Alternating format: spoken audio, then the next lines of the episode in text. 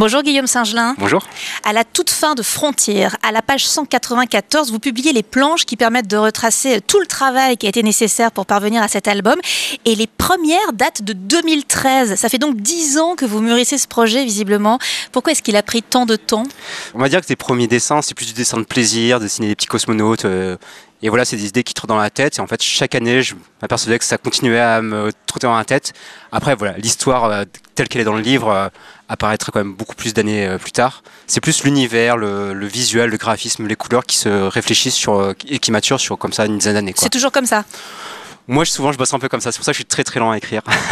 Alors dans Frontières, on est dans un monde où de grandes multinationales exploitent les ressources naturelles de nombreuses planètes, où l'espace devient petit à petit une sorte de décharge, où des mercenaires font la loi. Bref, c'est un futur assez inhospitalier.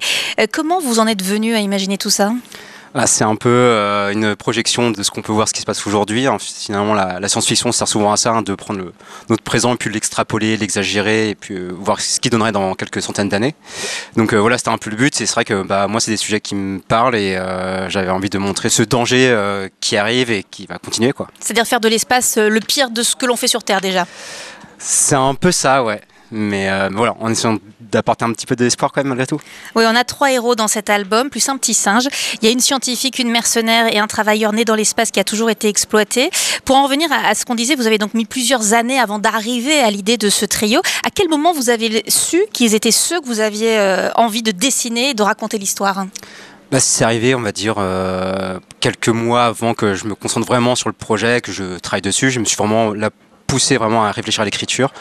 Et en fait, toutes ces petites notes que j'avais mis à droite à gauche, je les ai rassemblées, j'en ai fait une synthèse et, les personnages finalement étaient déjà vivants à ce moment-là. Donc il y avait juste à, voilà, un peu à remanier toutes ces notes de, de dizaines d'années. Et finalement, ils étaient là, ils étaient clairs dans ma tête et c'est comme des vieux amis qu'on retrouve. quoi. Et qu'on a plaisir à retrouver parce qu'il faut les dessiner jour après jour. Donc euh, il faut vraiment avoir beaucoup d'affection pour eux, j'imagine. C'est ça, et c'est pour ça que les dessiner pendant une dizaine d'années, bah, finalement, on se dit, ok, bah là, si je me suis pas lassé pendant 10 ans, c'est que je, je suis prêt à continuer pendant 3 ans.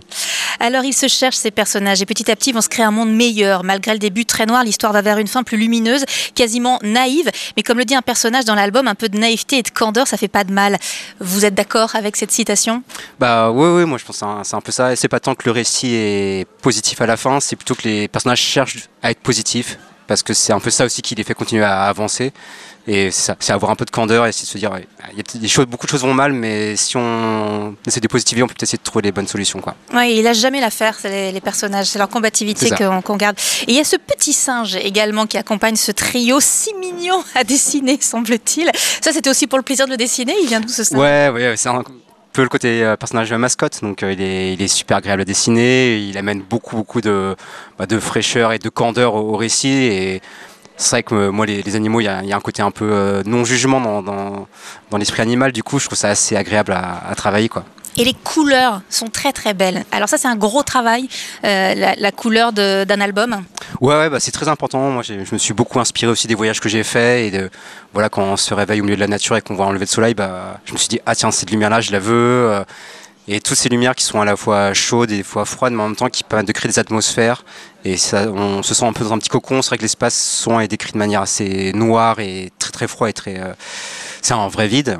Et moi, je voulais me dire, allez, j'essaye de faire un espace qui est coloré. Donc même, même les pages d'espace sont colorées et tout. Donc c'est euh, une vraie volonté d'avoir un, un récit qui soit assez, ouais, assez chaleureux. Ouais. Alors on est tantôt dans l'espace, tantôt dans des stations spatiales, tantôt sur des planètes différentes. C'était un fantasme de dessinateur, ça, de créer des univers euh, si différents? Oui, bah moi, je, moi je fonctionne beaucoup comme ça. C'est vraiment le plaisir du dessin avant tout. C'est un univers que j'aime beaucoup, la science-fiction. Donc, euh, et en plus, ça me permettait de, ouais, effectivement d'alterner entre des espaces sauvages, de l'espace, des, stations de différentes formes. Donc ouais, c'est vraiment un, un plaisir de dessin qui après voilà, je j'essaie d'intégrer mon scénario autour de ces plaisirs de dessin. Et puis voilà, tout prend forme euh, doucement quoi. Ça fait plusieurs mois maintenant que la BD est sortie, qu'elle reçoit un très bel accueil de son public. Elle vient de recevoir un prix, le prix Landerneau euh, BD. Ça fait quoi tout ça? On est soulagé de voir que tout ce travail, ces dix années de gestation, euh, elles n'ont pas été vaines? Ouais, ouais, bah bien sûr. moi je me souviens que le, jour où j'ai reçu le, bouquin qui sortait de l'imprimerie et qui n'était pas encore en vente à ce moment-là, je me suis dit super le bouquin il est super beau, j'en suis super fier. C'est bon, on n'a pas besoin de le sortir. Euh, super en stress à ce moment-là. Je je me rendais pas du tout compte si ça allait plaire aux gens, si l'histoire allait capter les gens, si les- le dessin était pas trop différent. Et c'est vrai que voilà, maintenant, plusieurs mois plus après la sortie, bah, j'ai eu tellement de bons retours. Euh, le prix là, c'est super. Donc euh, non, non, ça soulage beaucoup. Et finalement, on se dit qu'on n'a pas, on n'a pas bossé pour rien, même si j'aurais pas regretté si, si ça avait été différent. Mais euh, c'est vrai que ça récompense un peu ce, temps de travail. Quoi. Et ça donne encore plus envie de s'attaquer à un nouveau projet? Bah bien sûr. On se dit qu'on a pu prouver un truc et qu'on, ça donne envie de continuer à progresser, à raconter plus, mieux. Et donc c'est, non, c'est super stimulant.